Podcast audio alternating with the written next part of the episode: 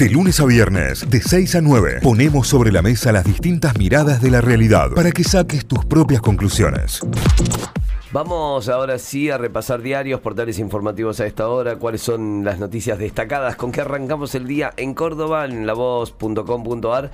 La mitad de los cordobeses ya no usa barbijo en la vía pública, título principal. Muchas personas tampoco lo llevan en espacios cerrados, es bajo el porcentaje del uso de la máscara KN95, la que mejor protege frente a la Omicron. Esto es otro de los datos fundamentales también, la KN95 es la mejorcita de todas. Eh, en la foto es muy elocuente porque dice la mitad de los cordobeses ya no usa barbijo y eh, son dos personas eh, paradas en la calle como para cruzar en una esquina, una con barbijo, la otra sin barbijo. Digamos, la estadística eh, mostrada en una sola foto. Ciudad de Córdoba en el primer mes de normalidad creció un 38,3 el corte de boleto del transporte público de pasajeros. Bueno, obviamente con la vuelta de los niños a la escuela, por ejemplo, eso ya aporta muchísimo, ni hablar de todo lo que es docentes y demás. Eh, comienza a correr también el boleto educativo gratuito a partir de esta semana. Eh, la semana pasada ya se comenzaron todos los trámites y demás. Ya te podés ir a inscribir o, o tenés que darte de alta nuevamente. Golpe de comando en Córdoba. Fue una pesadilla, dijo una víctima de un asalto seguido de, de secuestro. Fue en Colonia Carolla y a la persona la trajeron en el baúl de un auto maniatado y lo liberaron acá en Córdoba, en, el ingreso a la ciudad de Córdoba. Eh, antes le habían robado en la ciudad de Colonia Tirolesa y habían pasado también por su comercio. Triple dosis de vacunas y el KN95 combo perfecto para pasar el invierno. Es el título de la nota que recomienda puntualmente el uso de este barbijo, que es el mejor contra la Omicron, y bueno, obviamente la triple dosis de vacunas. Por supuesto. Nosotros ya la tenemos los tres acá, ¿no? Sí, sí, sí.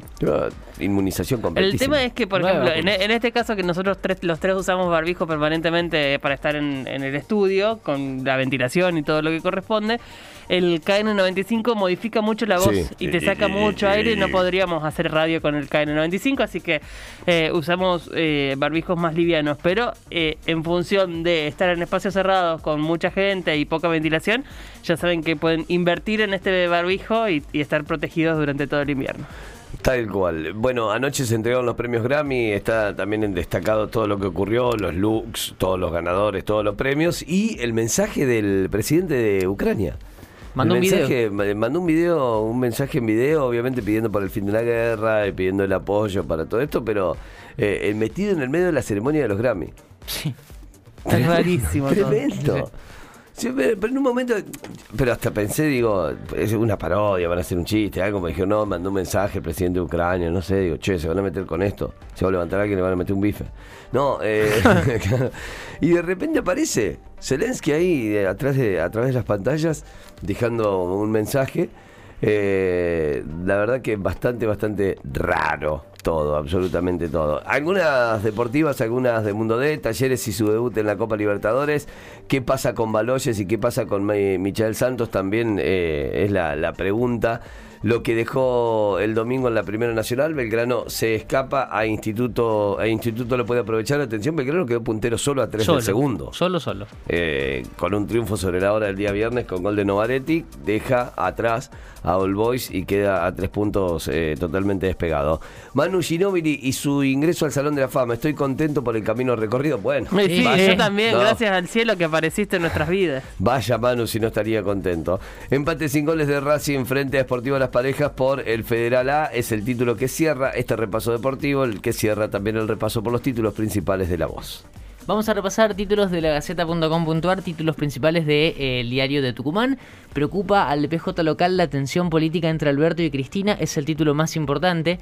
Los dirigentes coinciden en que el contexto no da márgenes para peleas políticas y alertan que divididos no tienen posibilidades en 2023. Esto lo dice eh, la nota principal, firmada por Martín Soto, en el diario a esta hora, lagaceta.com.ar. Unidos tampoco. No, pero divididos, no sé si se quiere postular, digo. Sí, Suena como que divididos quiere postular algo. Para mí quiere seguir, sí.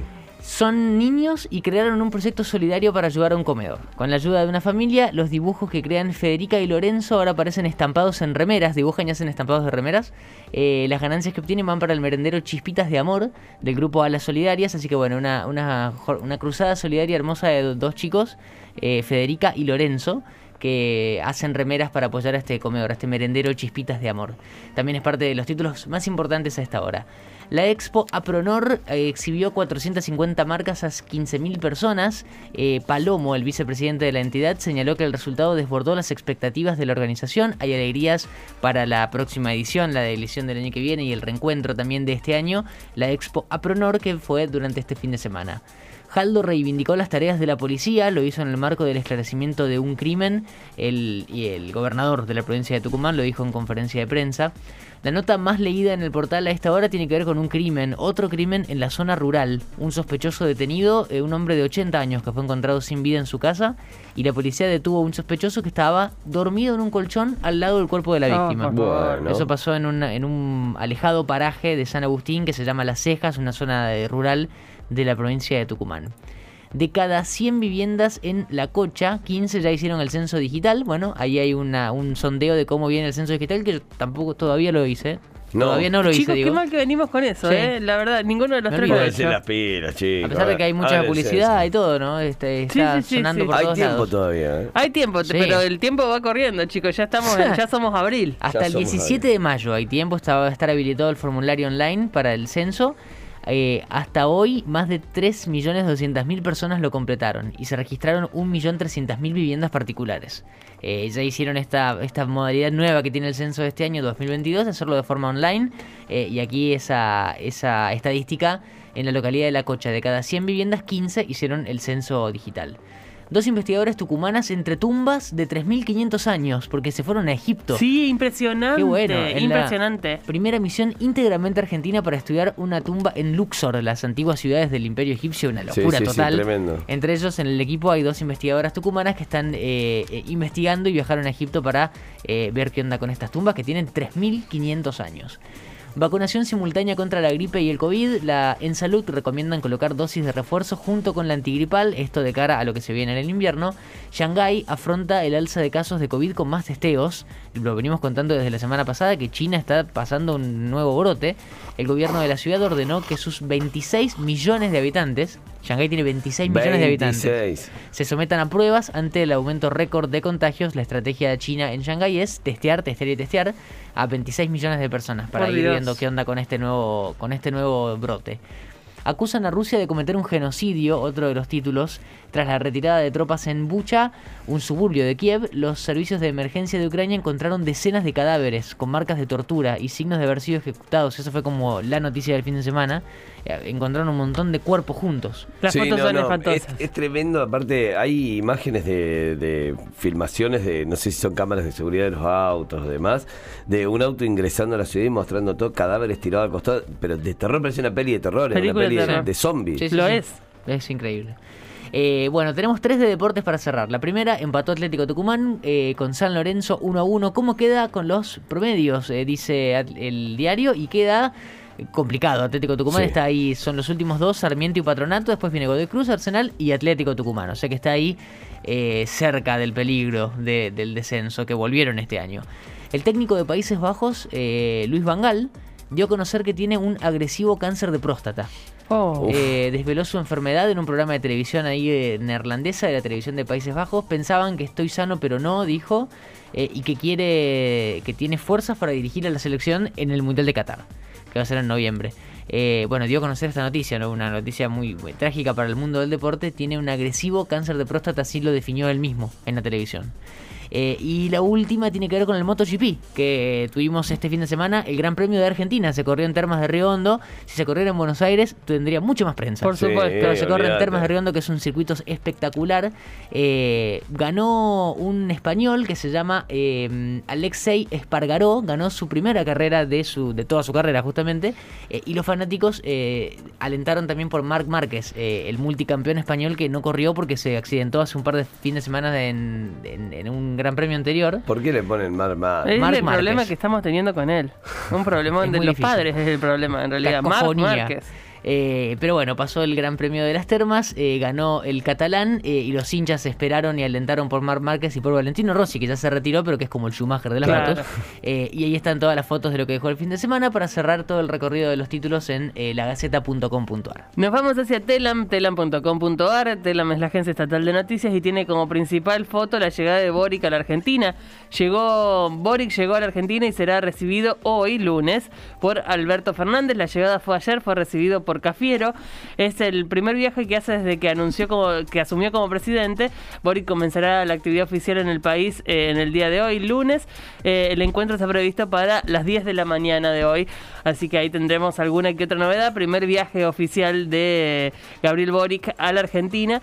Y con todo lo que eso implica, ¿no? Con, con un Boric que salió a caminar por Palermo, que se metió en, una- Sí, en sí, una sí. librería, o sea, un, un presidente distinto. Rompiendo un poco los protocolos. Claro. El jueves se pone en marcha una nueva etapa de precios cuidados. Atención con esto. Ah, Esto- listo, Esto es para congelar. No, no, listo. y contener la inflación, el ministro de Desarrollo Productivo, Matías Culfas, confirmó la medida. Los salarios crecen, pero la inflación se come la, la recuperación.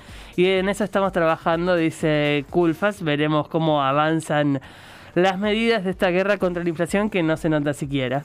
Eh, vamos con más eh, datos que tiene telam.com.ar. Hugo Moyano.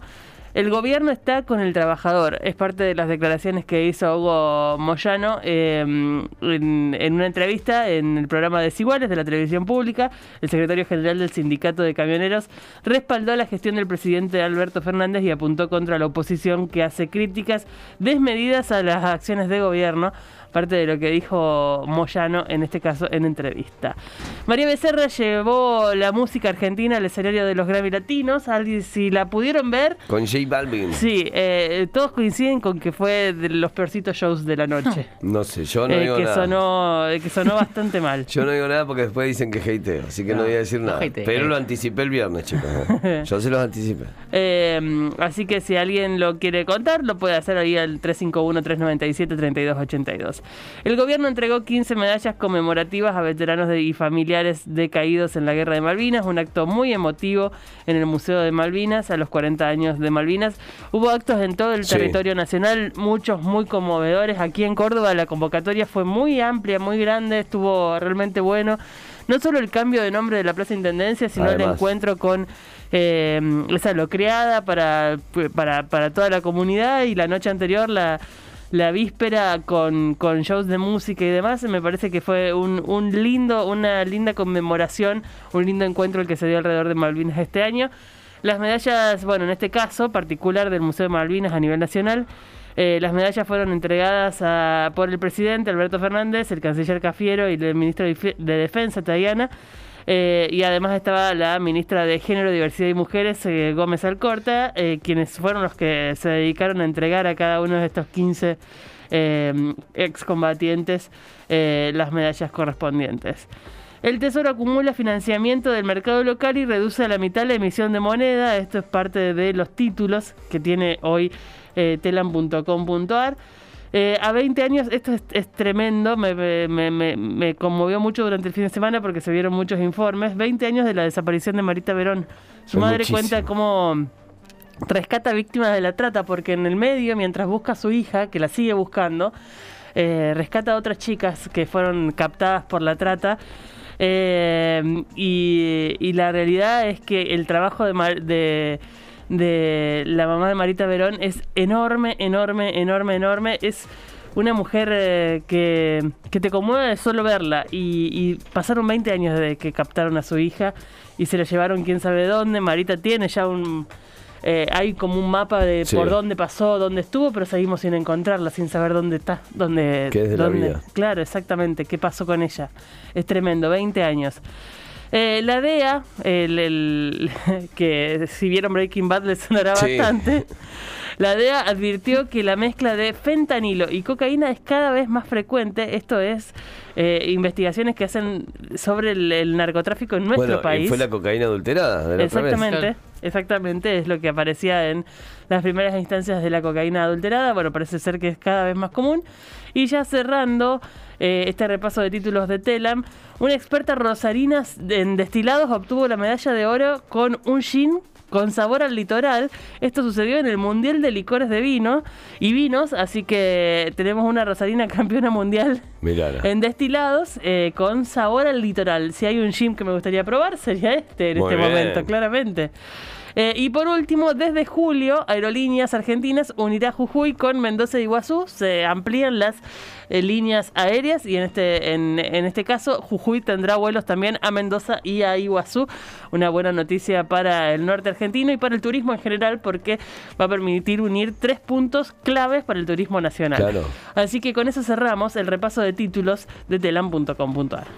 Notify, las distintas miradas de la actualidad para que saques tus propias conclusiones. De 6 a 9, Notify, plataforma de noticias.